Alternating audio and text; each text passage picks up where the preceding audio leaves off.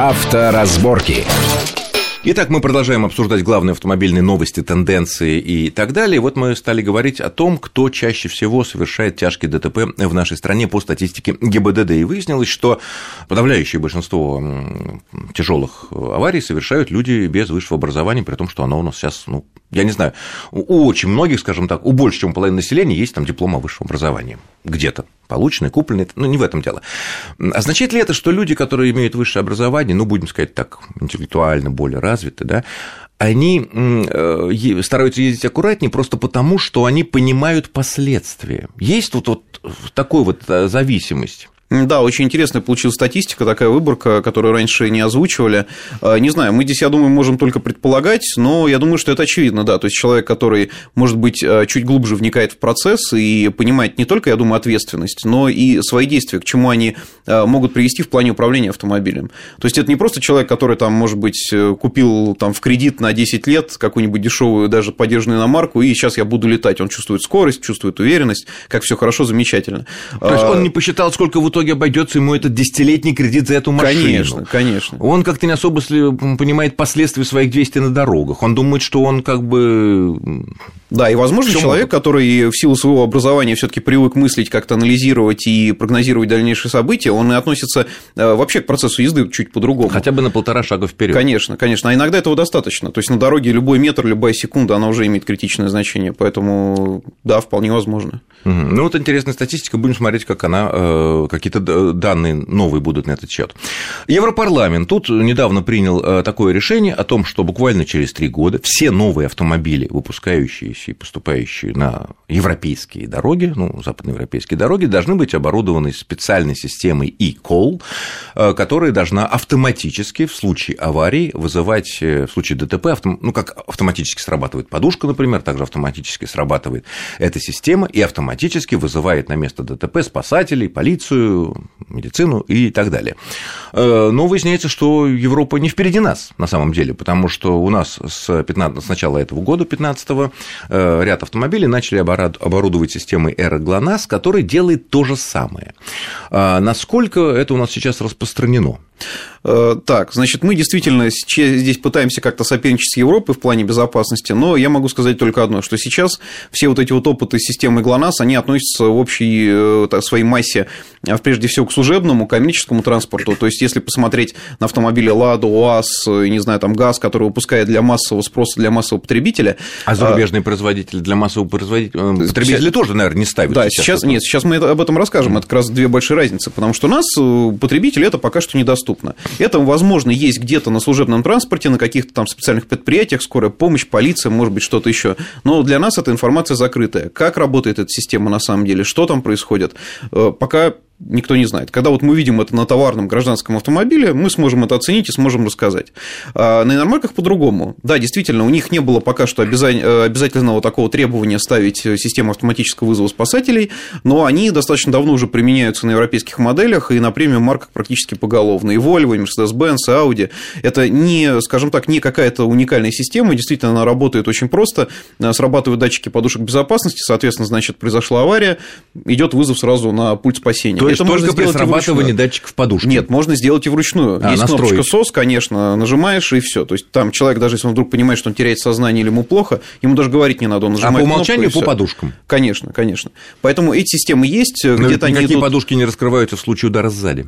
А, да, но Никакие. есть... Да, есть, есть, ну, на самом деле могут боковые раскрыться, вот, страховочные, такое возможно. Ну, Передние, могут, да. а могут и не раскрыться. Да, то есть, ну, как правило, тяжесть столкновения определяется у нас, э, возможно, там, да, запрограммировать на, допустим, датчик ускорения, поскольку они в любом случае есть на автомобиле, оборудованном ESP. Но здесь уже, что называется, палка о двух концах, потому что были случаи, например, с японскими машинами, которых там сильно там, тряханул на какой-то колдобине, отрубается подача топлива, потому что электроника думает, что это сильный авария. удар и, да, авария. Были у тех машин, которые у нас поставляли? Да, да, и у нас такие были, и владельцы вставали на дорогах, и, в общем-то, хорошо, что были такие предусмотрены секретные кнопки, так называемые, которые надо было опять нажать, и подача топлива устанавливалась. Да, но немногие об этом Нет, дело хорошее прекратить подачу топлива, если авария, чтобы ничего не загорелось и да, не вылилось. Но есть, есть сомнения, да, то есть здесь предполагается так, что если подушка сработала, значит, все таки авария какая-то тяжелая, жесткая, да, соответственно, нужны спасатели, нужна помощь.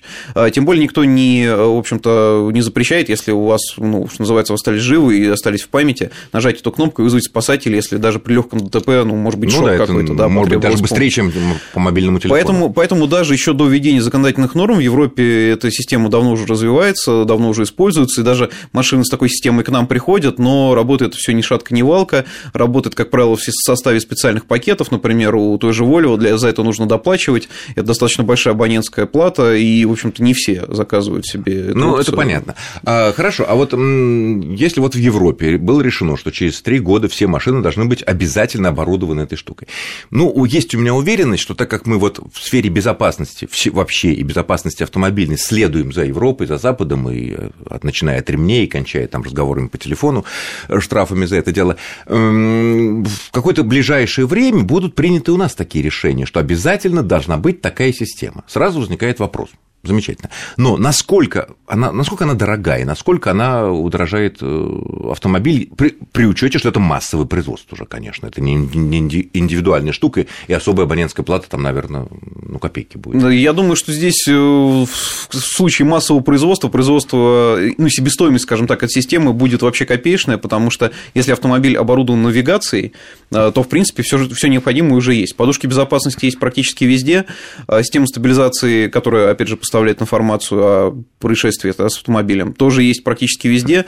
Навигация, да, у нас еще не везде стоит, но даже на ладах она появилась. Все, осталось добавить какой-то канал связи, да, это или сим-карта, или там, может быть, какие-то другие передатчики. Там, да. Но в условиях массового производства это будет стоить не так дорого. То есть да, это вот. можно пренебречь. Машины дороже не станут. Я, я думаю, этого. что даже если станут, как у нас там мой, там Лада из-за, там, не знаю, усиленной шумоизоляции подорожала на 200 рублей. Ну, может ну, быть. А 200 да. рублей? Это что, серьезно? Были такие релизы, там одно время не 200 рублей, конечно, а несколько тысяч, но тем не менее в масштабах стоимости всей модели, да, но это, в общем, смешная цифра. То есть опасаться этого нечего, и пусть это будет, потому что в конце концов э, где-то какая-то лишняя минута с вызовом э, врачей там, или полиции может спасти какие-то... Да, ну, опять же, вопрос, как у нас полиция и, в общем, спасатели приезжают на место происшествия. Одно дело, если это какая-то современная трасса платная, которую строят, не знаю, там, от Москвы до Питера, а другое дело э, какой-нибудь, может быть, проселок между двумя селами, где, не знаю, там, полицейская машина приезжает раз в год. Ну, здесь уже, естественно, Нет, ну, спасатели из райцентра будут случае, добираться да, очень она долго. будет просто развернется и должна приехать, потому Конечно. что этого никто не отменял, эти правила. Вот. Ну и что последнее, наверное, что мы сегодня хотим обсудить, это то, что происходит у нас на автомобильном рынке. Там, конечно, беда полная, просто полная беда. А, в апреле этого года россияне купили более чем на 40% машин, машин меньше, чем в апреле прошлого года. Дилеры стонут, невероятно. Производители, ну, вытирают слезы тоже, не знают, что делать, кида... не понимают, куда кидаться, куда еще снижать цены. Ну, естественно, не вообще снижать, а от тех повышенных, которые они все задрали в декабре. А народ сидит и смотрит и наблюдает за ситуацией с попкорном, хотя бы потому, что кто хотел купить сейчас машину, они сделали это в ноябре-декабре. Мы помним, что творилось у нас э, на... в салонах, какие были очереди, чуть ли не драки были за последние имеющиеся автомобили. Но, тем не менее, вот смотрим, все упали, все модели, и Лада, упала, там и все Toyota, Nissan, Volkswagen, Chevrolet, ну вообще все абсолютно. Ну вот, но при этом есть две марки, которые по итогам первых четырех месяцев даже выросли. Это Mercedes и это Lexus. Это как? При том, что вот мы все время говорили, что в период кризиса состоятельные люди, они, как правило, это самое не... Ну, им все равно, сколько стоит машина, плюс-минус там несколько десятков тысяч рублей, но при этом Audi показывает сильные падения, BMW, ну, тоже довольно заметное падение, прямые конкуренты, собственно говоря, вот этим двоим. То, что модели какие-то они сделали, как-то приман какую-то, или совсем такие уж скидки сладкие сделали. Да, но если говорить о Lexus, э, здесь ну, достаточно все очевидно. У Lexus появилась э, явно прям целевая модель для нашего рынка. Это кроссовер NX маленький, э, который, в общем, бьет вот в самую точку. То есть это кроссовер, который у нас и так всегда были на подъеме, сейчас к ним интерес еще выше. Э, у Lexus такого маленького и доступного кроссовера не было никогда. Кто хотел и мечтал о Lexus, не мог Но купить, имеется в виду машина, получили. этот Lexus NX, это фактически RAV4. Да, это размер, RAV4, да, это построено на базе RAV4. Обличии. Да, да, да, да, с уникальным своим дизайном. В общем, там другой мотор. Спорным дизайном. Ну да, кому-то нравится, кому-то нет, но тем не менее мы видим, что по факту сработало, да, хотя остальные все модели у Lexus продаются, ну, не, скажем так, ни шатка, ни валка, а здесь прям взрыв продаж, да, и хорошо, да, то есть, получается, вовремя целевую модель вывели на рынок. Так, Мерседес. Мерседес. А здесь, ну, не то, что загадка, ну, понятно, что мы и традиционно Загадка, но если весь рынок падает на 40%, они растут, пусть немножко. Да, но Mercedes-Benz всегда очень грамотно работал с так называемыми особыми сериями, да, то есть вроде как цена так же, как у всех, но за определенную сумму Mercedes дает больше.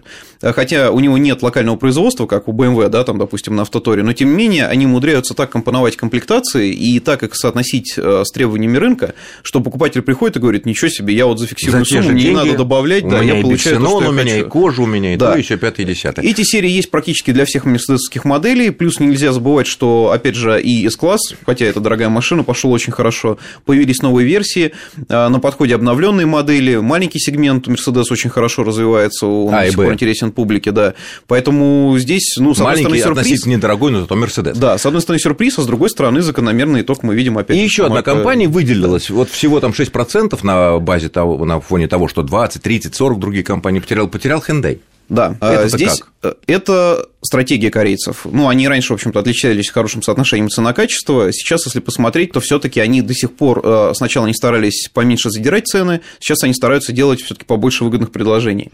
Это, ну, я не знаю, сколько теряет компания на этом, а скорее всего, она все-таки теряет, но при этом это вот стратегия удержания Понятно. доли рынка, ее повышения. Ну, наверное, наверное, да. Кто-то кто удержится в, в кризис, времена. удержит большой да. сегмент рынка, у него будет, когда снова придут тучные годы, а, ну, они придут когда-то, да, благодаря нашим усилиям или просто так они придут из-за цены на нефть, э, будет большая выгода. Ну что ж, я благодарю нашего гостя, это был зам главного редактора проекта «Автомейл.ру» Юрий Урюков. Юрий, спасибо вам за интересное обсуждение всех, так сказать, насущных автомобильных проблем. С вами был Александр Злобин. Всего хорошего, будьте осторожны на дорогах. Удачи, счастливо.